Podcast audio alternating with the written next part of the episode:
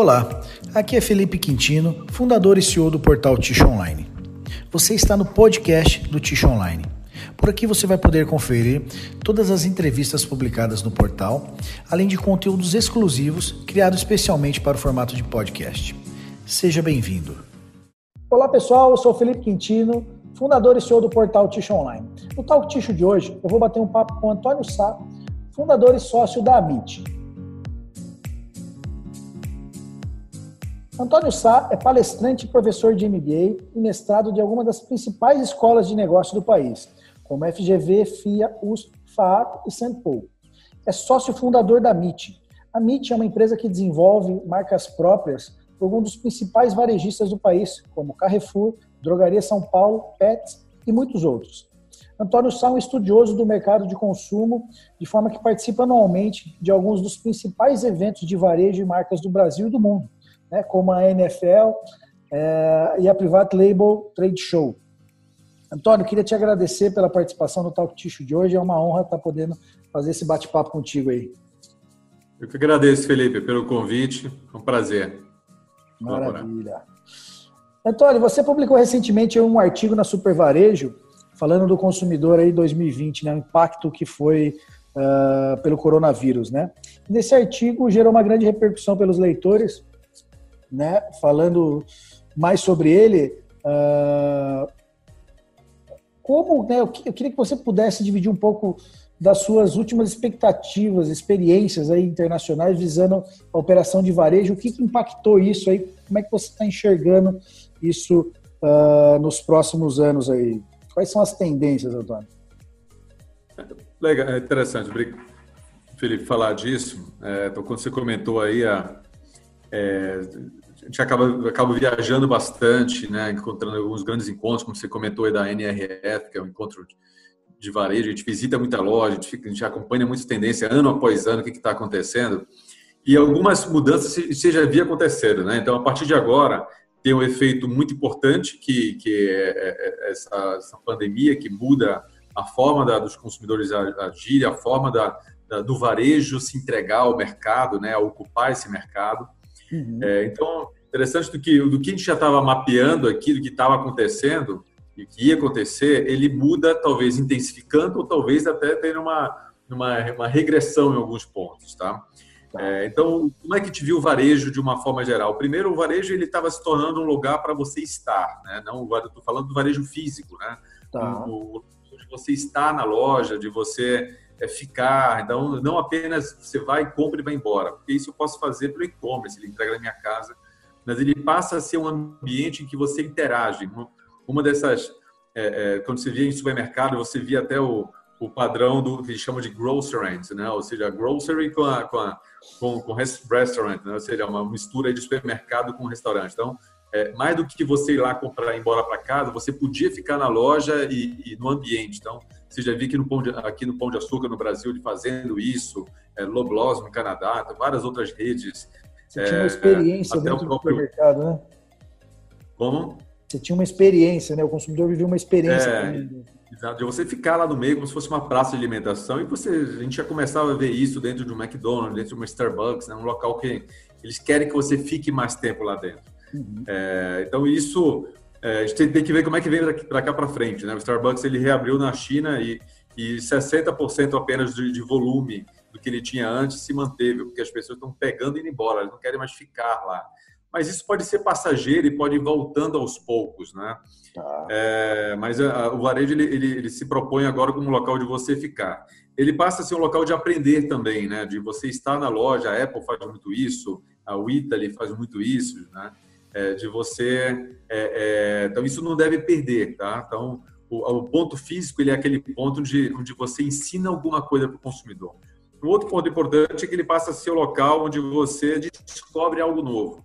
Então, e é muito diferente do, do físico, né, onde você consegue tocar, ouvir. É, sensorialmente, a experiência física é muito mais rica que a digital, né? É, a gente não está falando que o digital não cresce, ele cresce, mas nunca vai ser é, o, tocar, o sentir, o, o, experimentar algo com a riqueza que é num ponto físico. Então, é, essa, essa característica ela continua muito forte do varejo físico. Tá. E quanto mais essa experiência for rica, né, sensorialmente rica, é, melhor para o ponto físico.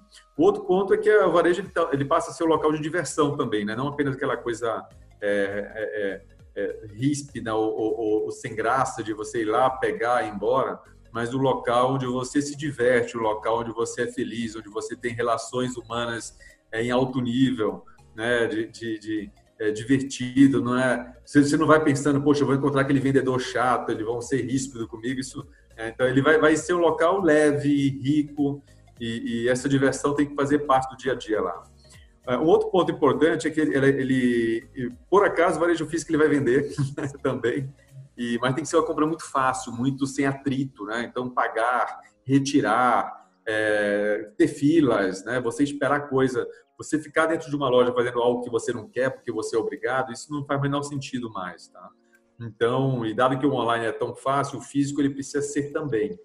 E por último, ele precisa ser o local de você buscar, né? Então, você já comprou online, você já comprou no digital, você já comprou numa numa é, é numa plataforma online, uhum. é, você vai na loja só para buscar, o clique e retire, né? O buy online, pick up in store. Tá. Então, o varejo, isso sim, talvez seja algo que que se acelere muito, né? De você dar para o consumidor, para aquele que é, ou ele pode ficar e, ficar muito à vontade na sua loja, mas vai ter aquele que quer apenas pegar algo e, ir para sua casa. Então, nesse aspecto, é, pode ser bem interessante você criar é, é locais de, de, de, que se retire, retira rápido, com pouco contato, é, de forma muito fácil. Tá? Então, tem alguns varejistas que estão fazendo isso. O próprio Walmart nos Estados Unidos já tem em mais de mil lojas a, que eles chamam de Walmart Pickup Tower, né? uma torre enorme em que você apenas escaneia um código que você recebeu, vai lá é, em segundos, em 11, 12, 13 segundos, desce a sua mercadoria, você pega e vai embora e não fala com ninguém na loja. Então, é uma experiência bem interessante e esse tipo de coisa deve se acelerar. Né? Então, é, o varejo físico, ele continua com um papel importante de estar próximo, né? de ser aquela última milha de contato, né? aquele último, estar próximo da casa do cliente. Então, isso deve ser aproveitado de uma forma melhor. Tá? Então, essa essa leitura que a gente faz aí do que já estava acontecendo e que eventualmente um, um, aspecto ou outro ele vai mudar em função disso, né?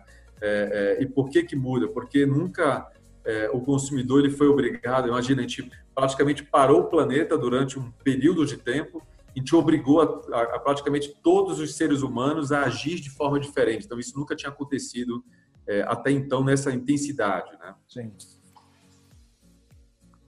É, bem, bem é, tá todo mundo se, se, adequando ainda, né, Antônio? Tá todo mundo enxergando para ver o que, que vai acontecer, né? Um, um dos, dos, pontos aí, um dos que menos sofreram em todo, toda essa crise, acho que foi o, o, o supermercado, né? O, varejo do supermercado e, e, o fármaco, né? Como é que, na visão, assim, no olhar do varejista, como é que você. Qual é a sua avaliação no olhar do varejista, Antônio? Tanto do supermercado quanto do, do mercado fármaco. Que, que, como é que esses caras estão enxergando esse mercado agora? É, acho que é um ponto importante. A gente, é, eu estou muito próximo de, de varejistas dos mais diversos setores, inclusive de lojista de shoppings. Então, acho que a gente pode separar é, alguns varejistas que é, em algum momento até cresceu suas vendas, outros que mantiveram aberto, mas que caiu um pouco as vendas, caiu bastante, uhum. e outros que tiveram seu negócio fechado, né? Então, é, ou, ou atendendo apenas por por WhatsApp, por telefone, alguma coisa assim. Então, são três blocos aí diferentes. Então, esse terceiro, é claro que ele sofreu muito, é, talvez alguns não resistam, né, porque não tinha é, caixa, né, que, que resiste a, a, a uma, uma perda de faturamento repentina e total, né, do dia para a noite. É, isso certamente vai ser muito duro para algumas empresas. Uhum. É, mas, assim, eu, eu Acho que tem que ter um olhar diferente, porque eu não acho que empresa nenhuma de varejo ela passa incólume a tudo isso que está acontecendo. Tá? Então, o impacto foi grande também para os supermercados.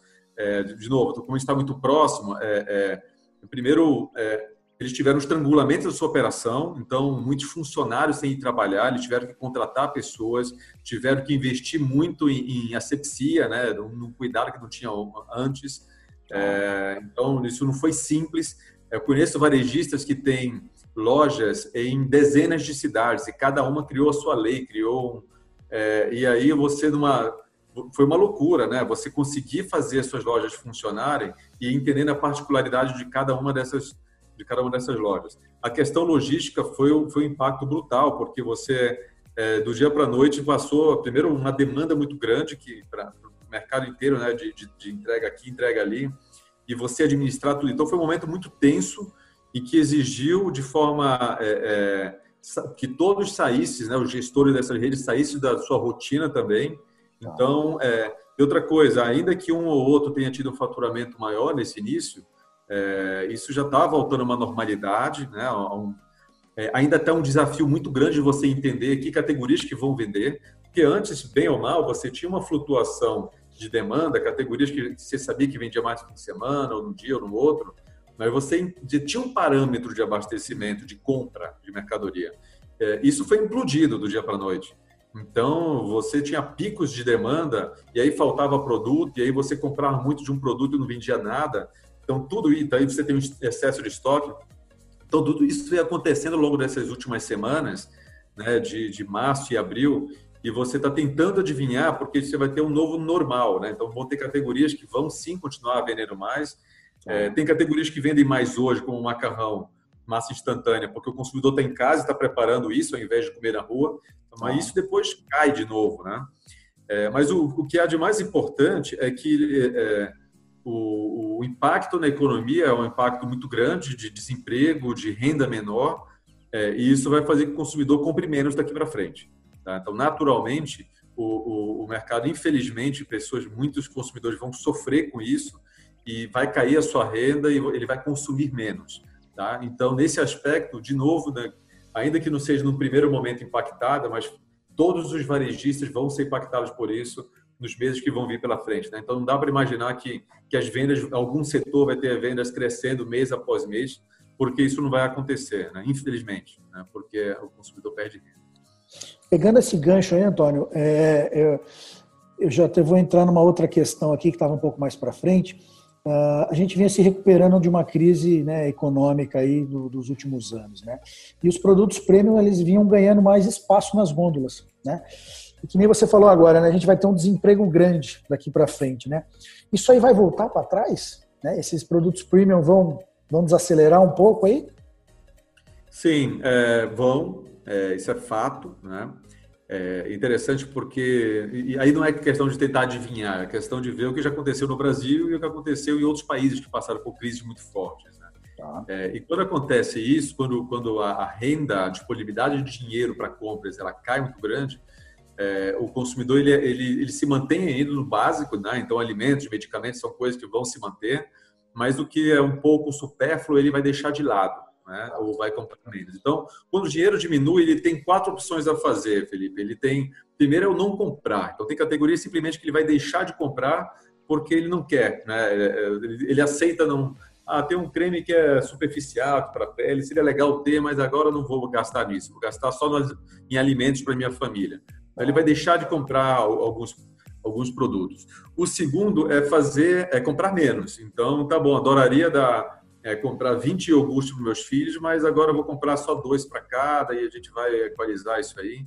É, o terceiro é substituir, né? Então, a dona de casa ela pode deixar de ir no salão fazer o cabelo e fazer alguns desses tratamentos em casa, mesmo que é mais barato. Ela mesma faz a sua unha, é, ou trocar um produto melhor por outro, né? Em de comprar um iogurte, compra uma bebida láctea, ou comprar, em vez de comprar um, um refrigerante, ele, ele compra um, um suco em pó para misturar. Então, essas trocas, elas, elas podem acontecer também.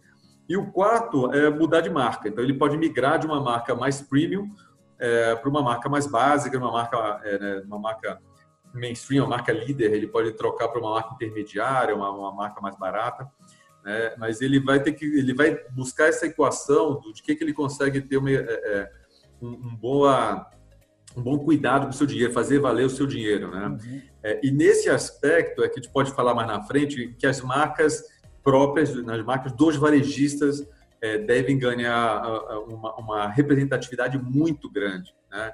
É, isso aconteceu na Europa, então, essa história já com H, né? isso já aconteceu lá dentro, já aconteceu nos Estados Unidos, já vem acontecendo aqui deve se acentuar de uma forma incrível, né?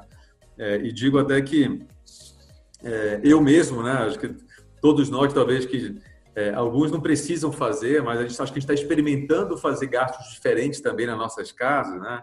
E, e, eu tenho feito algumas dessas, né? Eu digo, poxa, mas por que, que eu vou comprar o queijo ralado de tal marca por oito reais se tem essa aqui do Carrefour que está quatro reais? Né? Então, tenho feito algumas experiências dessas e tenho me surpreendido, tá?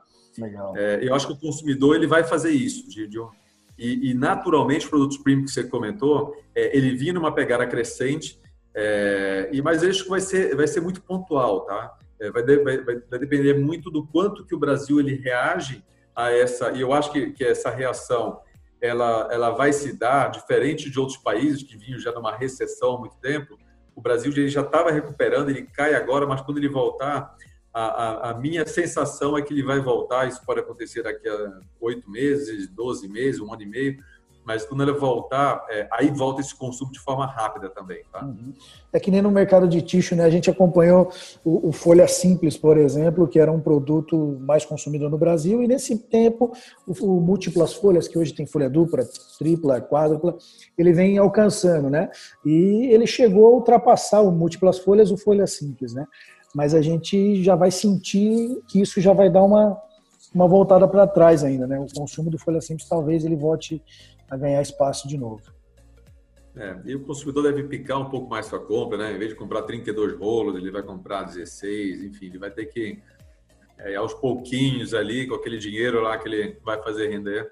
É, isso deve acontecer. Por outro lado, talvez tenha algumas surpresas, né? O mercado de lenços umedecidos é uma coisa que pode explodir, é, principalmente voltado a setores de higienização, tá? Então, ah. É bom estar atento a isso, porque algumas oportunidades podem surgir, assim como a partir de agora, álcool em gel e, e máscara vai ser uma coisa presente no nosso dia a dia. Tá. É, produtos para limpeza são coisas né, que, que podem, é, no sentido de lenços, né, que já era, já era muito forte na Europa e nos Estados Unidos, é uma coisa que pode se acentuar bastante, crescer bastante aqui no Brasil. Até o próprio papel toalha, né, Antônio? É, hoje as casas, as pessoas têm mania de, de utilizar panos para fazer limpezas, e você vê na Europa, Estados Unidos, todo mundo usa tixo, né? Usa papel toalha para fazer limpeza, é né? Legal. É isso. E talvez com uma qualidade até melhor, né? Que você vai, lá, vai jogar um álcool naquele papel toalha, vai limpar essas coisas. Uhum. É isso aí. E, e, como é que você enxerga, como é que isso tudo impacta no e-commerce, Antônio? O que, que você enxerga disso aí? É, veja só, acho que, acho que eu queria falar do, do, do, como é que impacta na cabeça do consumidor para a gente tá. entender como é que traz né, até o e-commerce e até outros negócios.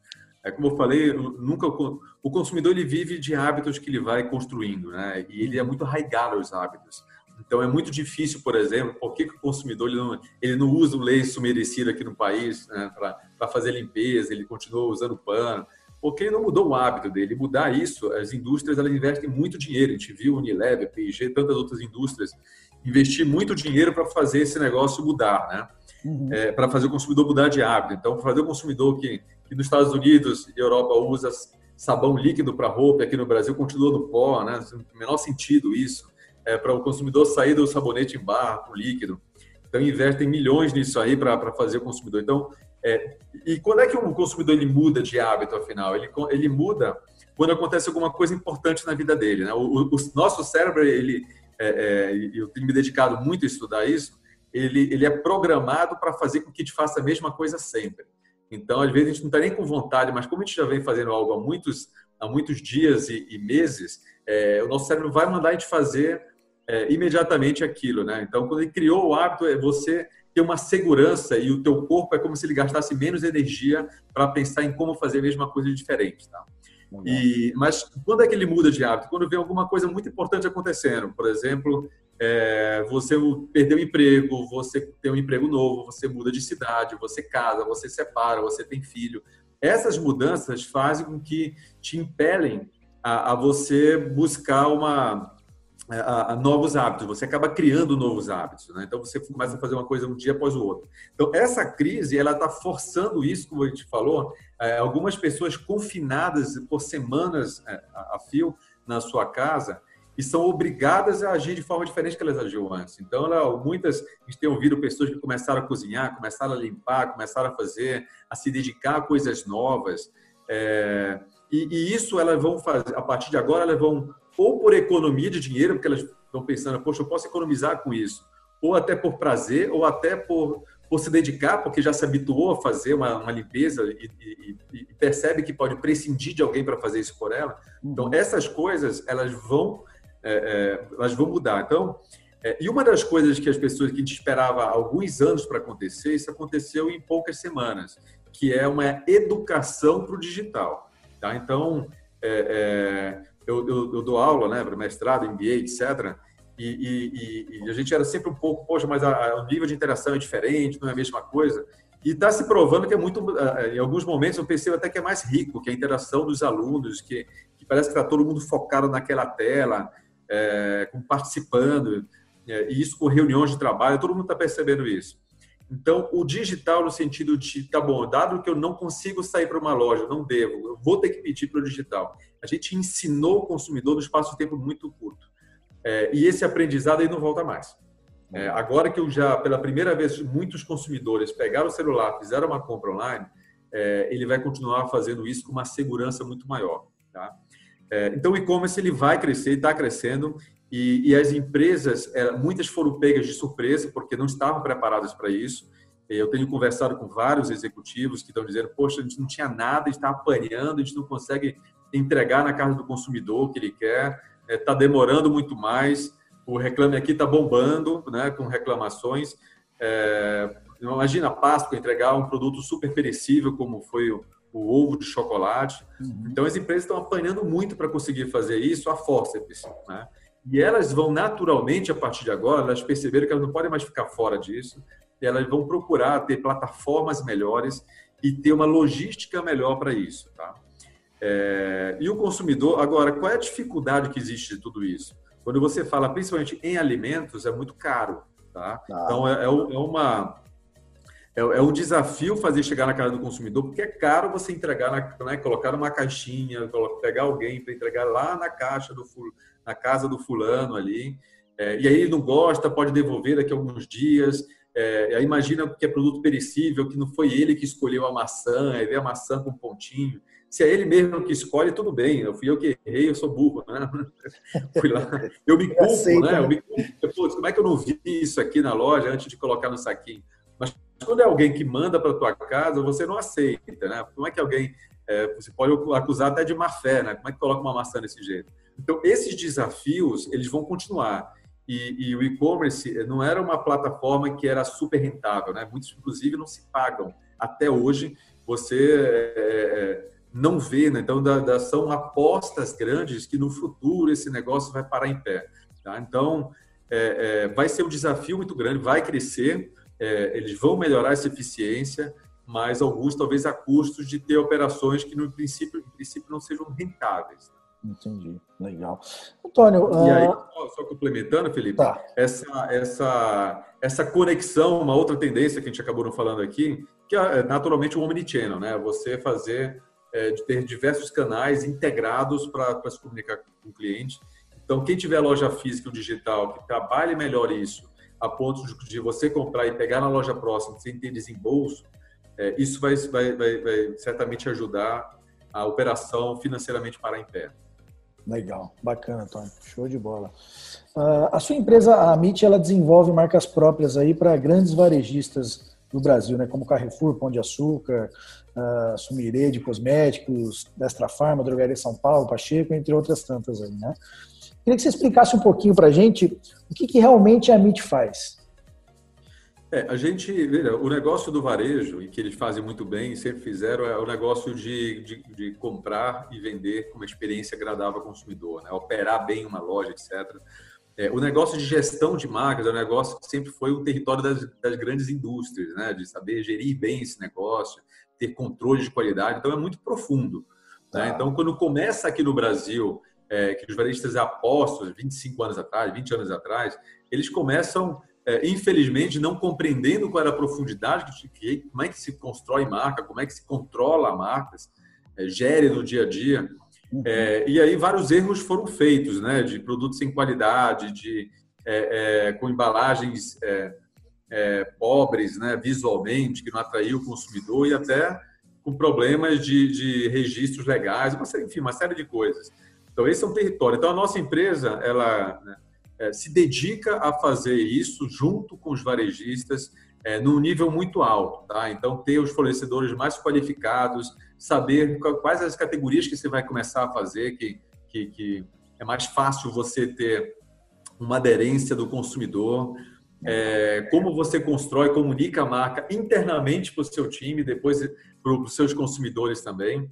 E a gente acompanha todos os processos. Então, é um time muito grande, um time técnico, né, que acompanha cada etapa, é, é, a impressão da embalagem, é, os dizeres legais, então tudo isso na embalagem, tudo isso a gente vai acompanhando e depois que lança a gente continua também vendo quanto que vendeu, se tem margem. É, então a gente ajuda a, dar, a trazer uma cultura sólida para o varejista, né, de, de gestão e, e, com velocidade. Né? Imagina que hoje a gente tem um banco aí com mais de 3 mil fornecedores que, que e, e, a gente separa aqueles que são mais qualificados, aqueles que têm entregas muito sólidas, aqueles que conseguem chegar com custos atraentes também em cada região. Então, esse é o nosso papel, tá? A gente é, é, entregar, e isso para o fornecedor também é, um, é, algo muito importante, porque a gente, muito próximo, né, são nossos parceiros, eles reclamavam muito, mas, poxa, mas a. É, é, mas tem varejista que não sabe cuidar da sua marca, não está nem aí, ele não acompanha, ele escolhe outros fornecedores que não são tão qualificados. Então, eles mesmos estão vendo uma, um interesse grande, porque estão é, é, tendo interesse grande porque está vendo que é, quando a gente está junto né, com, com, esses varejistas, com clientes, né, eles estão fazendo uma gestão em alto nível. Tá?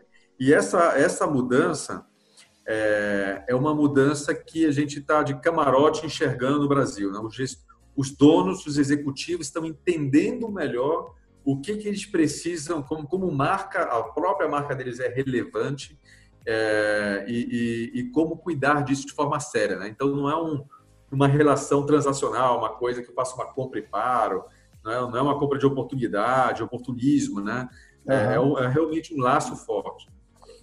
O, o mercado de ticho sempre teve um, grande acho que todos os mercados, né? A hora que você fala de marca própria, a indústria, estou falando do lado da indústria agora, né? O industrial, ele sempre fica meio reticente, né? Ele fala, não, cara, marca própria, eu vou estrangular minha margem aqui e não vou ganhar dinheiro com isso, né? Mas você enxerga que o, o, grande boom do marca própria, acredito que agora, né, é, depois da crise, a gente vai ter um impacto até maior, mas é por conta do, do, do industrial, da indústria não cuidar da sua marca, não criar uma marca forte, você acha que isso impacta muito também? Então, a indústria não cria uma marca forte. Muitos, que nem o Ticho é um commodity, né? Então, autoprodutividade, os caras sempre se preocuparam muito com a indústria e pouco com a sua marca, com o produto em si, né? Com o produto não, com qualidade tem, mas com a marca, né? De impactar o consumidor. Você enxerga dessa forma também? É, veja, é... eu nem acho que é questão da marca deles, acho que é questão da, de lógica para o consumidor, tá? É, hoje, os maiores fabricantes é, acho que até de ticho na Europa e nos Estados Unidos, de fralda, etc. É, os maiores fabricantes já não são os fabricantes, em volume, não são os fabricantes que fazem as grandes marcas, são os fabricantes que fazem as marcas próprias de varejistas. Tá. É, olha só, né, quando você pega países como é, Reino Unido, Espanha, Suíça, é, a metade em volume do que vem de alguns países, o país inteiro medido por Nielsen, né, a metade do volume já é de marcas próprias. Então, esse negócio ele vai acontecer porque é um negócio lógico, né? E essas indústrias que fazem marcas próprias estão trazendo é, inovação, inclusive, para as categorias, tá? Então, eu não acho que é um negócio que as indústrias deveriam ser é, ah, é a minha marca versus marcas próprias. É, pelo contrário, eles deveriam ver que tem dois negócios na mesa. E o negócio de marca própria, apesar de eventualmente ter uma margem menor para eles, mas é um negócio de volume. E eu tenho visto em diversas categorias alguns fornecedores que foram tão bem que eles tomaram o mercado para eles. Então, alguns, enquanto estão com aquela discussão interna, eu faço a minha marca própria ou eu faço a marca, é, é, a minha própria marca, né? Eu faço ah. a marca do varejista. É, tem alguns que já venceram isso, essa, essa, essa discussão interna, eles estão vendo o seguinte: não, eu entendo que a margem é um pouco menor de marca própria, mas eu vou batalhar no volume. Então, eu vou ter duas coisas: eu vou ter a minha marca e vou, eu vou é, é atender bem os varejistas com volume é, porque tudo isso volta e otimiza toda a minha operação de fábrica. Né? Vou, eu, vou ser efetivo na indústria que é onde eu conheço mais, né? Vou me dedicar na indústria aqui, que é o que eu domino. Exato. Então, é, é, ele tem essas. É, eles podem potencializar todos os seus negócios, podem investir mais em equipamentos, podem ser mais ágeis. É, essa é a mentalidade. Engraçado quando você conversa com um fornecedor europeu, é, tem uns que nem querem ter sua marca mais. Não, não, o meu foco é em produzir, meu foco é ter, quero colocar o terceiro turno, eu quero comprar fazer de forma mais eficiente. Quero ter uma máquina que tira não sei quantas tiras é, por segundo, né, por, por, minuto a mais. Uhum. É, eu quero comprar mais insumo e comprar mais barato. Então, é, é, e, e, são baita de indústrias grandes, né, que cresceram muito no mercado e algumas estão no Brasil hoje. Tá? Legal. Antônio, como é que essa crise impactou a MIT? Como é que vocês estão lidando com ela aí? Olha, como eu falei, acho que nenhuma empresa passa incólume, né? E, uhum. e é, atendemos hoje pet shops também, a Petsa, né? Nosso cliente, e tantos outros, os supermercados, farmácias, empresas de beauty, né? Como a Sumiré. É, e alguns tiveram lojas fechadas, que tavam, tem loja em shoppings também, então impacta diretamente a gente também. Né? É, mas é, a gente é uma empresa que está em crescimento ano após ano, felizmente, né? É, então impacta no sentido de é, é, de uma forma geral, a gente rever a forma como trabalhava também e tomamos uma decisão aqui. É uma empresa de pessoa, é uma empresa de serviços, tá? Então, muito focada em pessoas, tecnologia, processos, tá? Basicamente. É, e esse é, o, esse é o momento que a gente olhou para o negócio é, né, temos sócio investidor e felizmente a gente tem uma, é, uma visão de longo prazo e uma visão do que é importante para a empresa que não pode se perder numa crise pontual que vai passar, que vamos vencer. Tá? Então, a primeira decisão que a gente tomou foi nós vamos cuidar das pessoas. Nós vamos cuidar de todo mundo que está, e aí estamos falando de mais de 70 pessoas, que tem 3, 4 pessoas na família, se a gente acaba impactando quase 300 pessoas ou mais, né, direto ou indiretamente, tem empresas de serviço conectadas com a gente, empresas de regulatório, empresas de design de embalagens. Então, a gente impacta, se for ver, talvez mais de 500 pessoas, né? muitas famílias. Então, a gente cuidou muito de dizer o que é de longo prazo e a gente está trabalhando muito em ganhos de eficiência. Acho que o que foi bacana é que acho que é, é, nunca ficou tão claro o quanto que a empresa está aqui pelas pessoas e as pessoas estão pela empresa. É, então, a gente está vendo uma, uma postura muito madura das pessoas arregaçando a manga, é, reconhecendo na empresa é, o quanto a gente está dedicado a elas, né, cuidando delas, incentivando elas. É, então não existe ah, o, o a empresa é, é, é, meu inimigo, a empresa, não isso, isso, é bobagem. Acho que isso está muito claro que, que não é. Seja, a gente o que vier de bom para a empresa isso reflete nos, nos funcionários e vice-versa. Então a gente tomou todos os cuidados, né, de que naturalmente todas as empresas estão tomando. Legal. É, e a gente teve o trabalho até de, de acompanhá-los um pouco mais próximo para saber se eles estavam bem, se suas famílias estavam bem. Bacana, que legal, Antônio, bacana. Antônio, para a gente finalizar aqui nosso bate-papo, como é que você vislumbra o marca própria aí pós-coronavírus? É, eu acho que, que vai, vai ganhar cada vez mais espaço, não? É, é, o, é aquele fenômeno, aquele terceiro fator né, que o consumidor vai escolher uma outra marca, é o que a gente chama no termo de trade down, né? Ele, ele comercializa para baixo, ele compra para baixo, ele desce um pouco o padrão que a gente falou do premium, né? Uhum. É, o que, que aconteceu? E aí, é, de novo, é só a gente olhar para ver o que aconteceu na Europa. É, toda vez que tinha uma crise, se potencializava mais a marca própria, e mas não era momentâneo. O consumidor aprendia porque é um negócio muito lógico, né? Eu não consigo comprar um suco de uva no mercado que não seja marca própria. Eu não consigo, porque eu sei quem fabrica, eu sei que tem a qualidade igual ou melhor que da marca líder. Então eu não volto mais para aquela marca, não faz o menor sentido. Então esse é um aprendizado que o consumidor ele, ele, ele vai ele vai experimentando e vai ficando. Tá. Então é uma questão de lógica, tá? É, na hora que ele vê que é, é a mesma qualidade, um produto é, é, é mais barato, não tem por que ele voltar. Então, isso já começou, a gente já percebe até uma, uma venda. É, alguns varejistas se comprometeram até em é, congelar seus preços, foi uma atitude muito corajosa até. Né? A gente viu o Carrefour fez isso e vários outros. Outros estão dando foco, o Supermercado Lopes fez uma, agora uma série de preços mais baixos na sua própria marca. É, então, e, e, aí quando você olha o cenário do mercado, você entende por que isso está acontecendo é, você tem indústrias cada vez mais capacitadas em uma série de categorias aqui no país. Então, eu chamaria da tempestade perfeita. Né? Você tem uma série de indústrias que estavam preparadas, você tem varejistas que estão olhando para isso é, de uma forma mais estratégica e entendendo com mais profundidade, se eles querem, não é, não é que eles querem ter a participação de dois para três, para quatro, não, eles querem que esse negócio cresça e se torne algo relevante e fidelize seus consumidores. Né?